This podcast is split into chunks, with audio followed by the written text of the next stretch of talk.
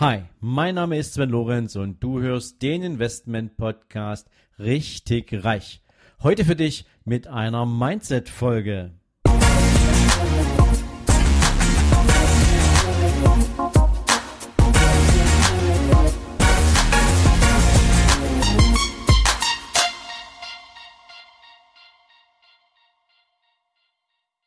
Hallo und herzlich willkommen zu einer neuen Folge von deinem Investment Podcast Richtig Reich.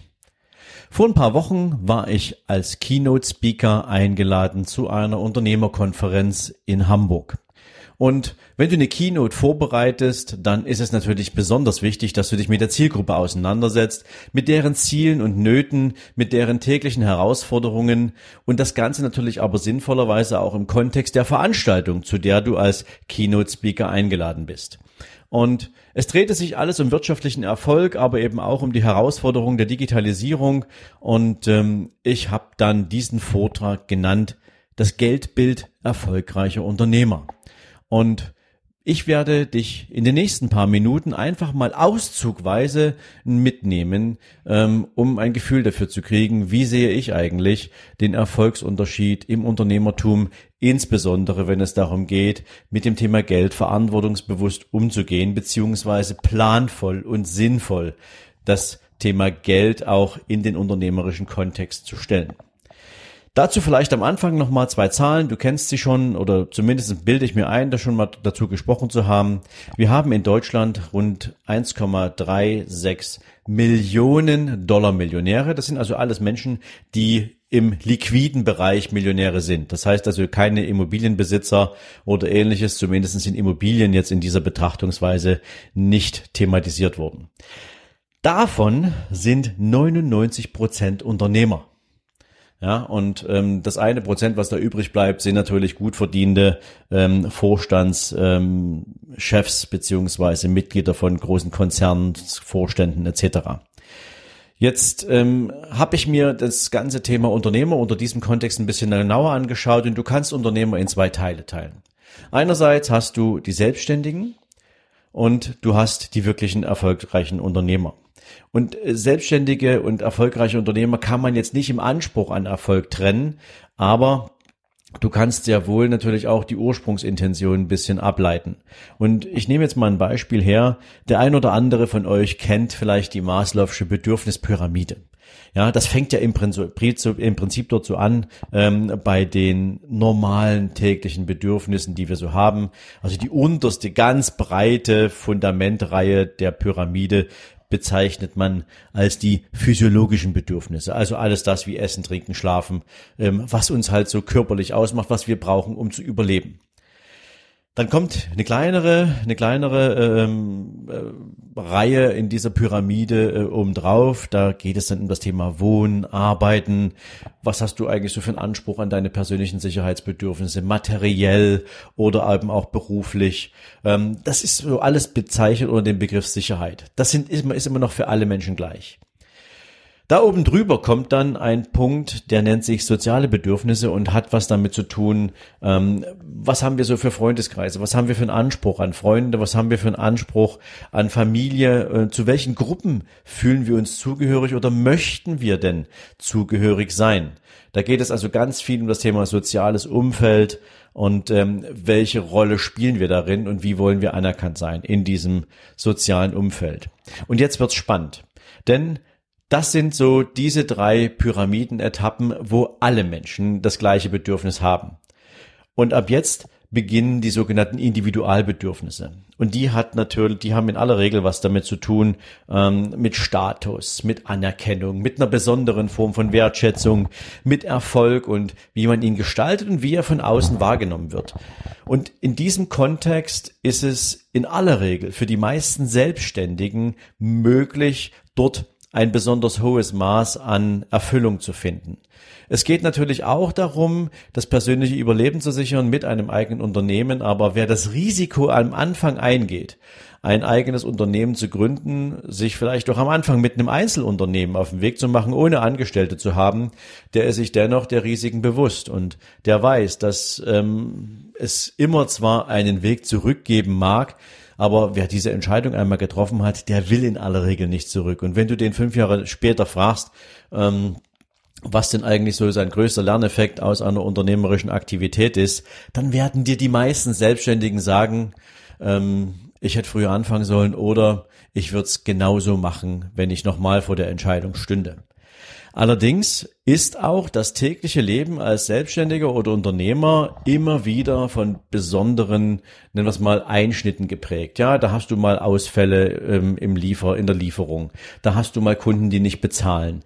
Da hast du vielleicht auch mal eine Flaute, weil du vielleicht ein zyklisches Geschäft hast. Ja, also ein Eiswagenverkäufer ähm, hat im Winter vielleicht nicht so viele Umsätze, wie das im Sommer der Fall ist. Ganz besonders im Sommer 2018.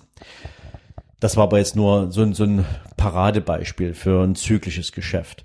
Das heißt, wenn du selbstständig bist, musst du dich natürlich sinnvoll aufstellen und die meisten gehen allerdings über die Möglichkeiten, die sie haben, nicht hinaus. Ähm, ich, bediene mich jetzt mal eines Zitates von Dirk Kräuter, ähm, den ich da immer wieder ähm, auch sehr schätze an der Stelle.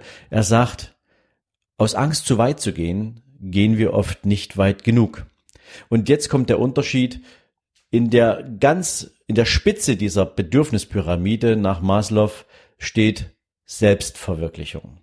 Und Selbstverwirklichung ist etwas, was Menschen gern erreichen wollen. In Klammern könnte man jetzt sagen, eigentlich möchte das jeder in Klammer, Klammer zu. Das Problem ist halt nur, dass die meisten Menschen gar nicht wissen, wie sie sich selbst verwirklichen ein großer Unternehmer, ein Mensch, der finanziell wahnsinnig erfolgreich ist, der schafft sich alleine schon durch diesen finanziellen Erfolg natürlich einen Freiheitsrahmen, ähm, in dem der einfach entscheiden kann, was er tut oder nicht tut. Es hängt sicherlich immer noch davon ab, ob man auch ein bisschen loslassen kann, weil viele Menschen, die sich besonders erfolgreich hervortun durch ja, ein hohes Vermögen oder ähnliches, die haben natürlich auch so ein Stück weit ähm, ja, an der Macht gerochen und äh, Macht hergeben ist immer schwierig. Das siehst du insbesondere natürlich in den USA, ähm, wo so immer derselbe Klüngel am Ende des Tages auch die Quelle von Präsidentschaften ist etc. Aber ein richtiger Unternehmer, ein Erfolgsunternehmer, ähm, der lernt natürlich auch, dass ihm sein finanzieller Erfolg einfach andere Freiheiten gibt. Und die leben die halt anders aus. Die leben die Freiheit zum Beispiel danach aus, dass sie sagen, jetzt haben sie die Möglichkeit, einfach eine andere Idee zu verfolgen, ein zweites Unternehmen aufzubauen, was vielleicht mit dem ersten überhaupt nichts zu tun hat, aber sie haben halt dieses Bedürfnis einer Idee zu folgen und jetzt haben sie die finanziellen Mittel beziehungsweise die finanziellen Einkünfte, die sie unabhängig davon machen, ähm, nur für dieses erste Unternehmen da zu sein und sie bauen sich halt ein zweites auf und ein drittes und ein viertes. Ähm, das kommt durchaus vor. Ein anderer Teil heißt, dass wenn man genügend finanzielle Möglichkeiten hat, man eben auch die äh, sag mal, Dinge tun kann, die einem in besonderer Weise reizen. Ob das eine Weltreise ist, ob das jetzt irgendwas anderes ist, ob das Charity ist. Wir hatten in vergangenen Veranstaltungen schon mal dazu gesprochen, beziehungsweise hatte ich die ein oder andere Folge dazu schon mal draußen. Hier reden wir in aller Regel von Bedeutsamkeit. Hier reden wir davon, Spuren zu hinterlassen. Und ähm, das ist nicht für alle Menschen ähm, jetzt ein besonderes Ziel, aber die, die es wirklich verfolgen, für die ist es ein elementares Ziel. Das Spannende allerdings ist, dass all diese Erfolge, die man dort unternehmerisch haben kann, eine Grundlage haben. Und das ist, wie diese Menschen an die Gründung eines Unternehmens herangehen. Und jetzt kommen wir mal so zu diesen Erfolgsfaktoren, ähm, in Bezug auf Unternehmer und Geld.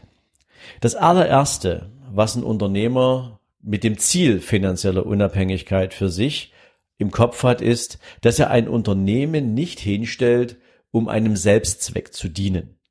Also um ähm, sich einfach nur wirtschaftlich zu tragen und gut oder damit man irgendetwas tut, damit man halt beschäftigt ist.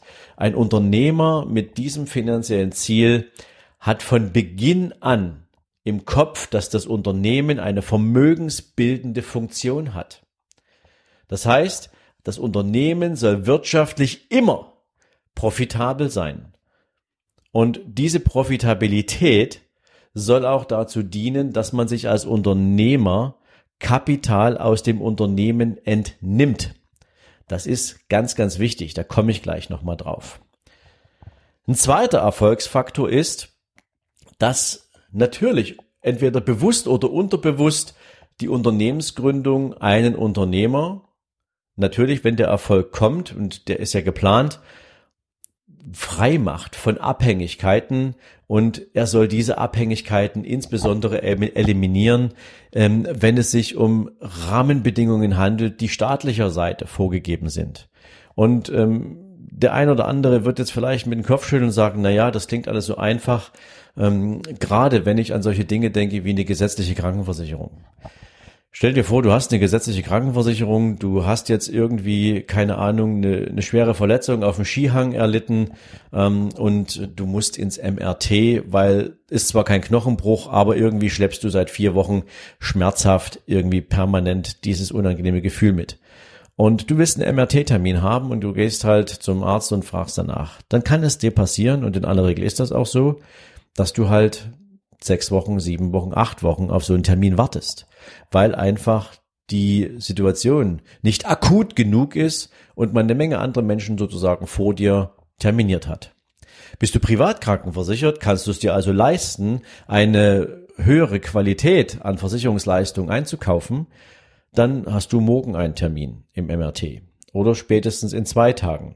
Du musst also nicht warten. Und genauso ist es mit, mit medizinischen Hilfsleistungen, mit medizinischen Ersatzleistungen.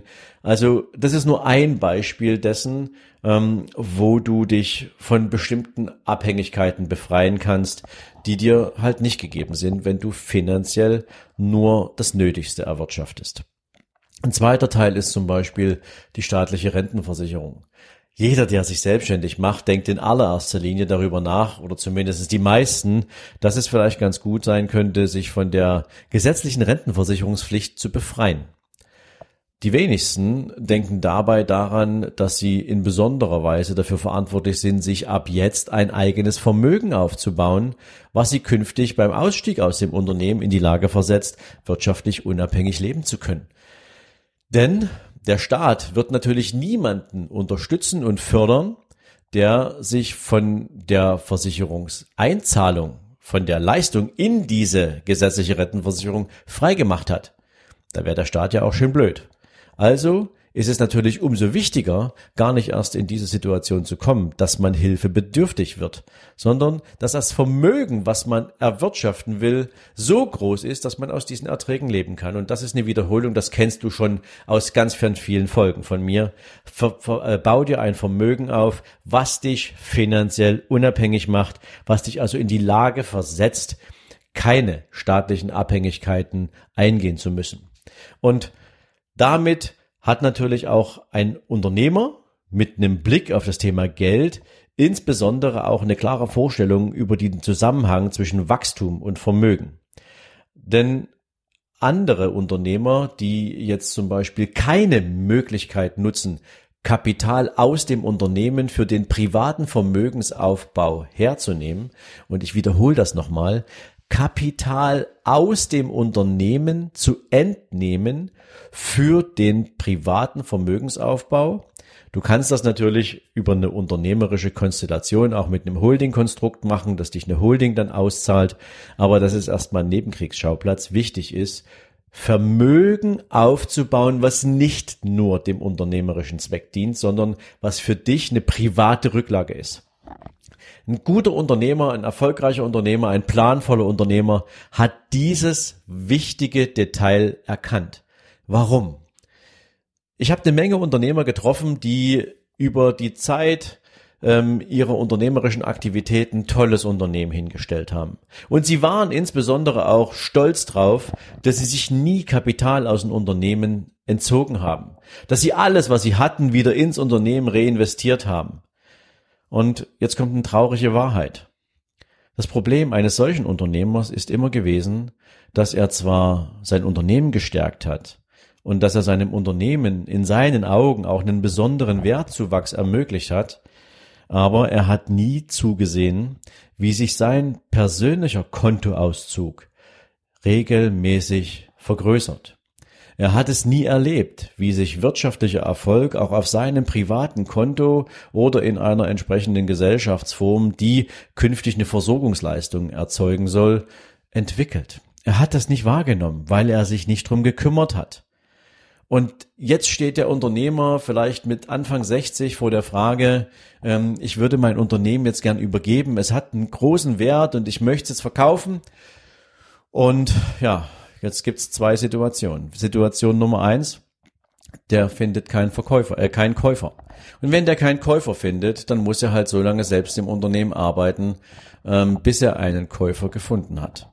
Oder er setzt halt einen Geschäftsführer ein und lässt sich aus dem Unternehmen nur Tantiemen bezahlen. Ja, das kann man alles regeln. Aber er besitzt kein Vermögen, solange das Unternehmen nicht an einen Käufer übergeben ist. Situation Nummer eins: Wirtschaftliche Abhängigkeit vom weiteren unternehmerischen Erfolg und im schlimmsten aller Fälle von der weiteren unternehmerischen Tätigkeit, auch wenn man vielleicht langsam aber sicher ausgebrannt ist oder vielleicht auch wirklich sagt, ich würde mich gerne mal um andere Lebensbereiche kümmern als nur um mein Unternehmen. Ein zweiter Punkt ist, oder die zweite Möglichkeit ist, dieser Unternehmer verkauft jetzt sein Unternehmen. Und jetzt erlöst er aus diesem Verkauf plötzlich, sagen wir mal, netto fünf Millionen. Und jetzt fühlt er sich richtig reich. Das Problem ist, der hat noch nie so viel Geld am Stück auf seinem Kontoauszug gesehen. Der hat wahrscheinlich, weil er eben immer nur in sein Unternehmen investiert hat, noch nicht mal ansatzweise Vermögensaufbau betrieben. Und die, die, das Ergebnis ist, dass er zwar im Kontext seines Unternehmens große Zahlen nie als schwierig empfunden hat, aber die urplötzlich von einem Tag auf den anderen durch eine Unterschrift und einen Kaufvertrag jetzt plötzlich überwiesen zu bekommen, versetzt einen Unternehmer oftmals, wenn er in so einer Situation ist, in die, ja, nennen wir es mal, Position äh, quasi eines Lottogewinners. Er kommt von jetzt auf sofort ganz schnell zu viel Vermögen und ähm, das muss man verarbeiten. Und es gibt immer wieder diese Fälle, dass eben Unternehmer mit dieser Situation überfordert sind. Und ähm, dann ist es natürlich ganz wichtig, dass man ein Gefühl dafür entwickelt, wie man jetzt dieses Vermögen dazu nutzen kann und vor allen Dingen auch muss, den eigenen Lebensunterhalt überhaupt erstmal aufzubauen, dafür zu sorgen, dass dieses Vermögen entsprechende Erträge erwirtschaftet, die den Lebensunterhalt des Menschen sichern können. Denn auch der Unternehmer hat in aller Regel in keine sozialen Kassen eingezahlt, weder äh, Krankenkasse noch in irgendeine Rentenvorsorge. Und jetzt muss er sich sozusagen mit diesem Vermögen für den Rest seines Lebens finanziell so aufstellen, dass das funktioniert. Und das hat ein, ein erfolgsorientierter Unternehmer von Anfang an im Blick. Denn, und das ist sozusagen das, der vierte Erfolgsfaktor, wenn man als Unternehmer während seiner aktiven unternehmerischen Phase von Anfang an auch persönliches Vermögen aufbaut, indem man sich aus dem Unternehmen diesen wirtschaftlichen Erfolg auch entnimmt, dann ist ein geordneter Ausstieg, ein geplanter Exit, ein Verkauf ohne Druck überhaupt erst möglich. Denn wenn ich drei, vier Millionen auf der Seite habe als Unternehmer, dann kann ich mir definitiv ganz locker einen Geschäftsführer ins Unternehmen holen und den Verkauf auf unbestimmte Zeit ähm, vorbereiten. Und ich muss nicht, weil ich wirklich aussteigen will, jetzt vielleicht auch ein Kaufangebot annehmen, was ich eigentlich überhaupt nicht will, was vielleicht überhaupt nicht in einem wirtschaftlichen Verhältnis zum Wert des Unternehmens steht. Und das ist ein Riesenunterschied zwischen erfolgreichen Unternehmern und Menschen, die halt einfach nur eine Firma haben und äh, überlegen, wie sie ihre Firma am Leben erhalten beziehungsweise permanent reinvestieren. Ganz, ganz wichtige Botschaft. Ja, und dann kommen natürlich noch ein paar zusätzliche, ähm, ein paar zusätzliche Skills bei rum, weil der Unternehmer, der das für sich so in eine Planung setzt, der also schon weiß, wie er aus dem Unternehmen heraus während seiner aktiven Mitarbeit im oder am Unternehmen entsprechenden persönlichen Vermögensaufbau betreiben will, der hat, und du ahnst es wahrscheinlich schon, natürlich schon von Anfang an auch eine Vorstellung, welche finanziellen Ziele hat er denn damit? Der, der will wissen, wie viel Vermögen er sich aufbaut, um sich dann entsprechend auch zur Ruhe setzen zu können. Und je nachdem, was er so für sich für Ziele und Zahlen da im Fokus hat, muss er sein Unternehmen dann natürlich auch regelmäßig danach prüfen, ob das Geschäftsmodell des Unternehmens, ob die Produktauswahl, ob die Zielgruppendefinition, ob das Marketing, ob die, ob die Arbeit mit der Skalierung ausreichend dafür ist, um dieses Ziel zu erreichen. Wenn es nicht so ist, dann ist es natürlich insbesondere wichtig, an diesen Stellschrauben zu drehen und zu arbeiten. Aber das machst du natürlich sinnvollerweise immer dann, wenn du genau weißt, ob du auf der Zielgeraden bist oder ob du gerade einen zu langen Boxenstopp eingelegt hast. Natürlich spielt es auch eine Rolle und dann schließe ich sozusagen mal die heutige Folge, ähm, was du als Unternehmer ähm, auch mit dem Blick auf deine Unternehmensstruktur für Möglichkeiten nutzen kannst. Ich hatte es vorhin in dem Nebensatz mal erwähnt. Natürlich musst du dir kein privates Depot aufbauen, wenn du eine Unternehmensstruktur haben kannst, vor allen Dingen vielleicht auch unter steuerlichen Rahmenbedingungen, die es möglich machen, dass du weniger Steuern zahlst und damit mehr Vermögen für dich auch arbeiten kann und du trotzdem hundertprozentiger Eigentümer dieses Kapitals bist. Und so ist es immer ein, ein, ein, ein Spiel zwischen Optimierung und Controlling, Controlling und Optimierung, dass dein gesamtes Unternehmen in seiner wirtschaftlichen Ausrichtung auf dein Ziel einzahlen kann. Ähm, und wenn du das so berücksichtigst und wenn du dir die Erfolgsfaktoren aus dieser Folge nochmal vor Augen führst, dann kann das sicherlich auch ein Impuls sein, der dir für 2019 schon mal ein bisschen was zum Nachdenken gibt, ob es nicht vielleicht sinnvoll wäre, entweder überhaupt ein eigenes Unternehmen zu starten und wenn ja, dann mit einer ganz konkreten Zielplanung oder ob du vielleicht ein bisschen drüber nachdenkst, wenn du ein Unternehmen hast, zu welchem Zweck hast du es hingestellt, was sind deine wirtschaftlichen Ziele daraus und ähm, wie nah bist du schon dran. Und dann kommst du vielleicht auch zu der Erkenntnis, dass das ein oder andere noch nicht so ganz rund läuft und du jetzt aber in der Lage bist zu sagen, ich gebe ab jetzt Vollgas, weil ich will nicht mit 70 immer noch im Unternehmen arbeiten müssen, weil ich es nicht verkauft bekomme. Ich hoffe, ich konnte dir mit dieser Folge mal wieder einen spannenden Blick hinter die Kulissen geben, einen spannenden Blick ähm, auf Unternehmertum geben und was Unternehmer in besonderer Weise erfolgreich macht im Kontext von Geld, Planung und wirtschaftlichem Erfolg. Ja, ich wünsche dir für den heutigen Tag natürlich noch spannende Erlebnisse, maximale Erfolge und freue mich, wenn du morgen wieder einschaltest, dann zur nächsten Folge. Und in diesem Sinne, mach's gut, hab einen schönen Tag. Bye bye. So, wenn dir diese Folge gefallen hat, dann freue ich mich natürlich, wenn du mir auf iTunes eine Bewertung gibst. Im besten Fall natürlich fünf Sterne und noch besser wäre es, wenn du mir mit einer kleinen Rezension dalässt, wie du meinen Podcast findest, was du dir vielleicht für die Zukunft noch von meinem Podcast wünschst, welche Ideen du hättest, um den Podcast noch besser zu machen.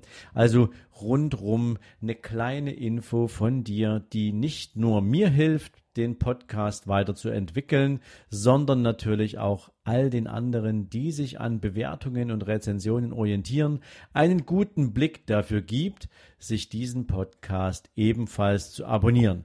Dafür jetzt schon mal ganz, ganz herzlichen Dank an dich und jetzt natürlich dir einen wundervollen Tag. Bis dann, ciao, ciao.